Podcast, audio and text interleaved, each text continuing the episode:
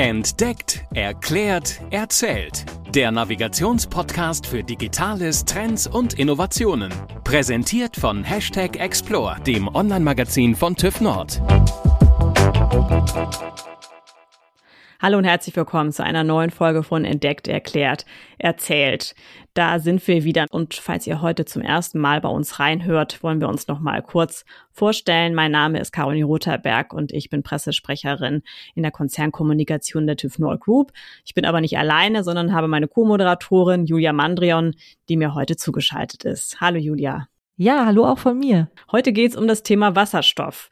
Das ist ein Thema, was auf jeden Fall 2021 zu den großen Trends gehörte. Es wird als Energieträger der Zukunft gehandelt und als das Erdöl von morgen gesehen. Und wir haben auch in unserem Online-Magazin Hashtag Explore über das Jahr immer wieder über verschiedene Aspekte vom Wasserstoff berichtet, über die Farben, was es eigentlich genau ist, im kleinen Video auch nochmal ganz einfach erklärt, wie sieht's aus mit den Möglichkeiten als Energieträger. Und heute haben wir uns Carsten Gehlhardt eingeladen als Gast für unsere Podcast-Episode. Er ist Leiter des Hydro Hub bei Energy Engineers und jetzt seit 2017 in der TÜV Nord Group. Studiert hat er Wirtschaftschemie, ist also prädestiniert für das Thema Wasserstoff und wie man es jetzt in ein wirtschaftliches Umfeld platzieren kann. Und er wird uns jetzt erzählen, wie er und seine Kollegen und Kolleginnen Energieunternehmen, Industrien und Kommunen ganz konkret bei der Umsetzung von Wasserstoffprojekten unterstützen. Viel Spaß beim Hören.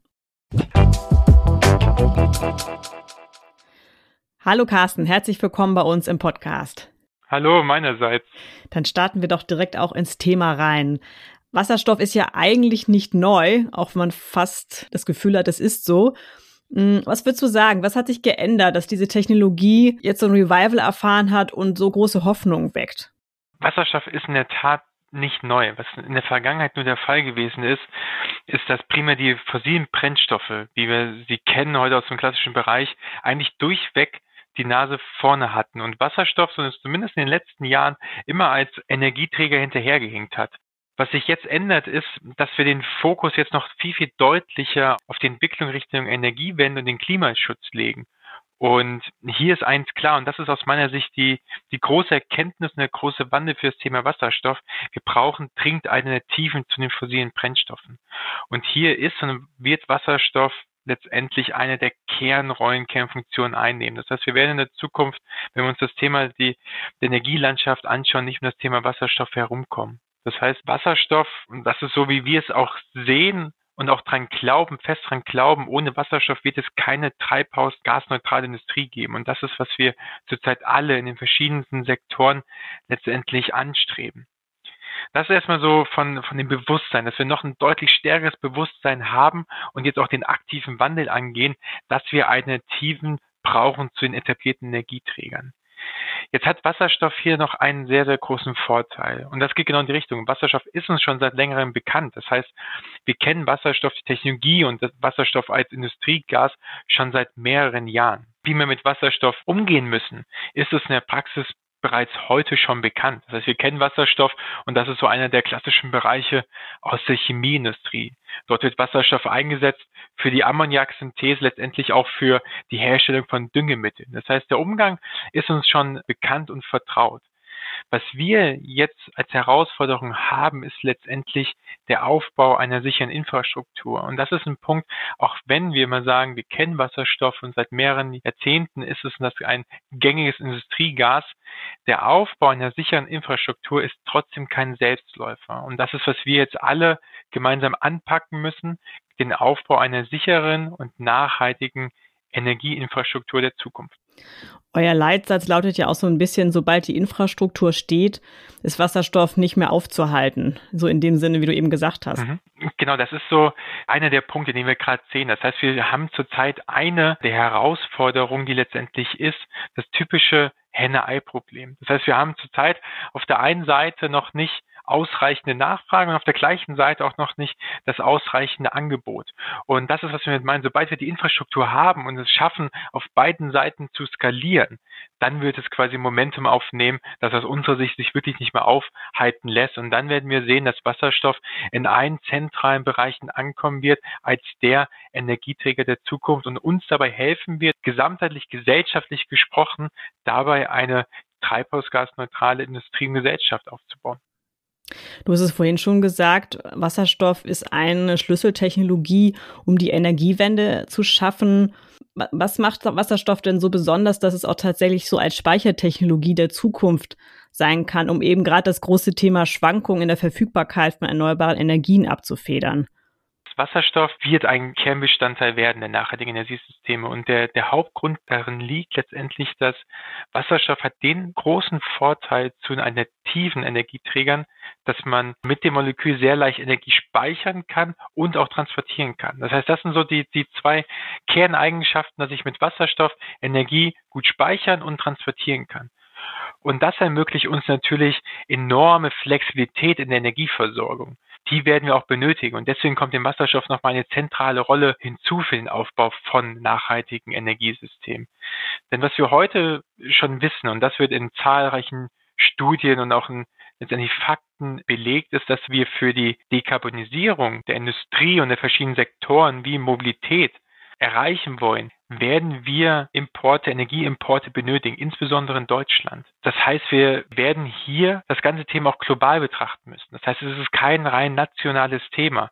Und über weite Strecken, und das ist, wie, wie es sehr wahrscheinlich kommen wird, werden wir die Energie importieren müssen. Und hier ist der Import von Molekülen deutlich wirtschaftlicher als der eventuelle Import von Elektronen, das heißt im Sinne von Strom. Das heißt, wo, wo wir von ausgehen, ist, dass wir vor allem mit Pipelines, zum Beispiel aus den europäischen Ländern, aber auch per Schiff aus Nordafrika oder anderen Erdteilen Wasserstoff importieren können und damit die benötigte Energie für die Wandlung, für die Transformation und die Änderung unseres Energiesektors letztendlich darüber beziehen können. Und dabei machen die Kerneigenschaften, die Speicherung und Transport von Energie, Wasserstoff als eine der zentralen Säulen für den Aufbau nachhaltiger Energiesysteme.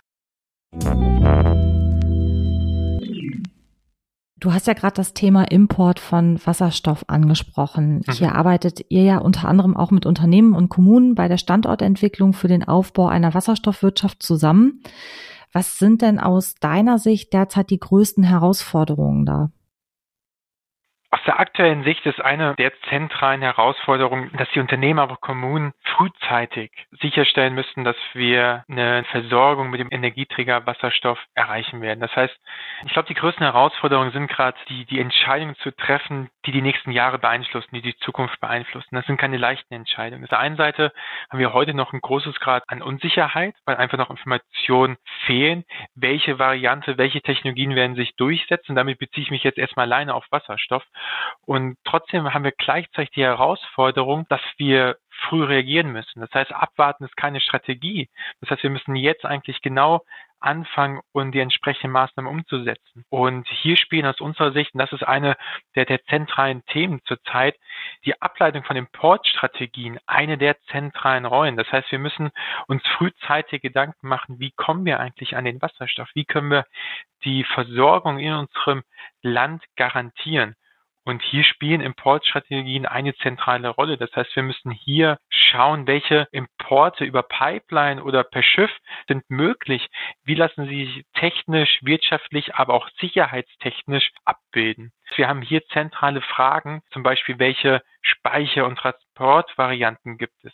Das Ganze hängt ab auch von dem Trägermaterial. Es ist heute noch nicht klar, welches Material wird sich durchsetzen wenn es überhaupt eins gibt, was sich durchsetzen wird, um Wasserstoff zu transportieren. Das heißt, wir können Wasserstoff einmal transportieren als flüssigen Wasserstoff, sehr stark heruntergekühlt. Wir können Wasserstoff auch transportieren in Form von Ammoniak, ein Stoff, den wir heute schon sehr gut kennen aus der chemischen und Düngemittelindustrie. Wir können Wasserstoff aber transportieren, gebunden an andere sogenannte organische Stoffe wie LOHC. Und da ist die Frage, was wird sich durchsetzen? Wie muss ich das für mich bewerten, wenn ich meinen Standort frühzeitig vorbereiten möchte und auch meinen Standort letztendlich entwickeln möchte, damit ich die nötige Infrastruktur und die Investition frühzeitig tätigen kann? Und das ist aus unserer Sicht eine der zentralen Herausforderungen zum aktuellen Zeitpunkt, sich die verschiedenen Möglichkeiten im Rahmen einer Importstrategie zu bewerten und auf dieser Basis dann auch frühzeitig die relevanten Entscheidungen zu treffen, um die Maßnahmen wie die Standortentwicklung, den Aufbau der benötigten Infrastruktur benötigt neue Infrastrukturelemente, kann ich bestehende Infrastruktur einsetzen und umwidmen, um das frühzeitig letztendlich für den speziellen Standort aufsetzen und einleiten zu können. Wenn dann die entsprechende Strategie steht, und ich als Kommune oder Unternehmen den Wasserstoff dann auch tatsächlich beziehe. Woher weiß ich denn am Ende, ob dieser einen tatsächlichen Beitrag auch zur Dekarbonisierung oder auch zur Treibhausgasneutralität liefert? Du sprichst ja einen ganz, ganz zentralen Punkt an. Und zwar steht eigentlich schon einer der, der Hauptpunkte in der Frage mit drin. Es geht nicht darum, Wasserstoff zum Selbstzweck einzusetzen, sondern wir möchten ja auch mit diesem Energieträger einen bestimmten Effekt erzielen. Und der Effekt ist der Beitrag zur Energiewende, letztendlich der Beitrag zur Dekarbonisierung und zur Treibhausgasneutralität. Und heute existiert hierfür noch kein einheitliches und etabliertes System zur Klassifizierung von treibhausgasneutralen Wasserstoff. Das ist aber ein Punkt, den wir auf jeden Fall benötigen werden, um die nachhaltige Energiewirtschaft letztendlich aufbauen zu können. Das heißt, was wir sehen werden, ist hier eine stufenweise Entwicklung und Implementierung eines solchen Klassifizierungs- und Zertifizierungssystems für treibhausgasneutralen Wasserstoff. Und was hier aus unserer Sicht enorm von der Bedeutung ist, ist, dass wir hier sowohl ökologische als auch soziale Auswirkungen, Einflüsse im gesamten Lebenszyklus betrachten. Es ist nicht ausreichend, sich nur einen Teil der Lieferkette oder Ausschnitte anzuschauen, sondern das gesamte System zu betrachten. Und das wird umso bedeutender, wenn wir wieder auf den Punkt davor zurückgehen, den Import von Wasserstoff. Wenn ich davon spreche, Wasserstoff über verschiedene Kanäle zu beziehen aus verschiedenen Herkunftsländern. Das heißt, was wir hier benötigen werden, ist letztendlich ein zentrales System, ein Ansatz, um letztendlich die Betrachtung des eigentlichen Effektes von Wasserstoff bemessen und transparent machen zu können. Und dabei beziehen wir uns nicht nur rein auf ökologisch bezogene Dimension, sondern wirklich auf eine Gesamtheit an Nachhaltigkeitsdimension, die auch soziale Faktoren letztendlich mit berücksichtigen, wie zum Beispiel auch die Nutzung von Wasser für die Elektrolyse und die Auswirkung auf die Verhältnisse in dem lokalen Herstellungsort. Das sind ja dann doch letztendlich ziemlich viele Gesichtspunkte, die ich als Kommune oder auch als Unternehmen berücksichtigen muss, um diesen Prozess voranzutreiben. Wie erhalte ich da Orientierung? Letztendlich sind wir gerade im kompletten Veränderungsprozess. Eigentlich beginnt die Reise erst und wir sind wirklich davor von einer kompletten Veränderung der Energiewirtschaft in der Entwicklung neuer, nachhaltiger Systeme. Das heißt, was wir sehen werden, ist, dass die Fragen, die wir heute haben, die Herausforderungen morgen übermorgen sich schon ändern werden. Je nachdem, in welcher Phase ich mich befinde, als Unternehmen, als Kommune, als Stakeholder, werde ich unterschiedliche Fragestellungen und Prioritäten haben. Das bedeutet auch, dass ich dort gewissermaßen tatsächlich die Frage habe, okay, was heißt das für mich jetzt genau für meine Situation, für meinen, für meinen Kreis und für meine eigenen Interessen und wie gehe ich damit um?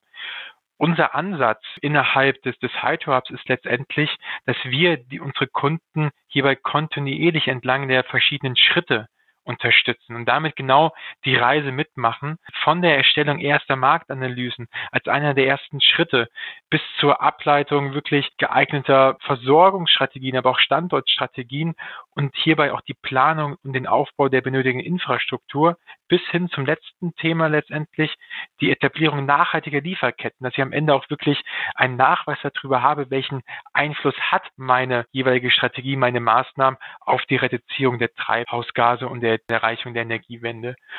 Und aus unserem Portfolio, und das ist ein Vorteil, den wir mitbringen möchten und damit auch Orientierung bieten möchten, ist mit unseren verschiedenen spezialisierten Unternehmen und Fachexpertinnen innerhalb der verschiedenen Sektoren und Disziplinen letztendlich den Kunden dabei Orientierung zu bieten in diesem komplett breiten Spektrum an Anforderungen entlang der verschiedenen Phasen.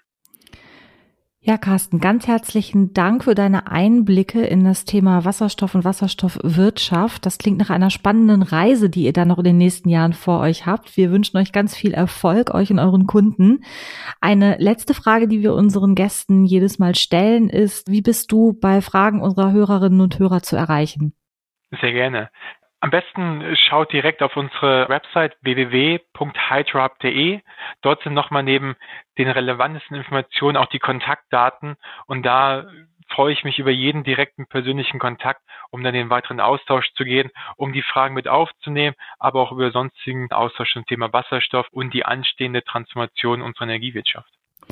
Prima, nehmen wir mit in unsere Show Notes auf und wir hoffen auf einen regen Austausch zwischen den Hörerinnen und Hörern und dir im Anschluss. Ganz herzlichen Dank, Carsten, für das Gespräch. Bitte. Danke. Tschüss. Tschüss.